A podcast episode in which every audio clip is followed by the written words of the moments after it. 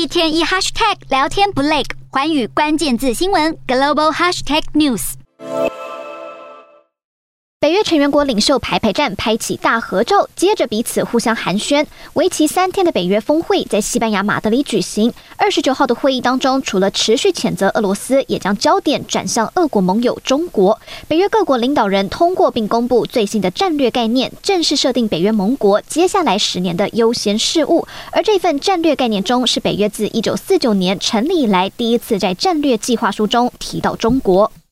中国首次出现就拥有不小篇幅。战略概念表示，中国极力颠覆奠基于法规的国际秩序，并认为中国与俄罗斯深化的战略伙伴关系以及两国削弱国际秩序的日增企图，与北约价值与利益相违背。内容当中还提到，中国恶意的网络行动以及攻击性的言论与假消息，都锁定盟友并损害联盟安全。不过，对此，中国外交部发言人赵立坚火力全开，回呛北约：他们也应该。停止试图发起一场新冷战，他们应该做的是放弃冷战思维、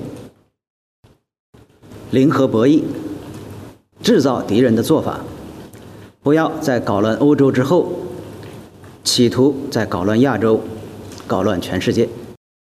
赵立坚强调，中方严正要求北约立刻停止散播对中方的不实及挑衅言论。不过，随着中国对南海更加野心勃勃，周围国家也都提高警觉。而看到透过北约邀请的南韩及日本赴会，也可以看出北约已经将守备范围扩大到印太地区，要强化与印太地区新兴及现行盟友的合作，来应对跨区域挑战。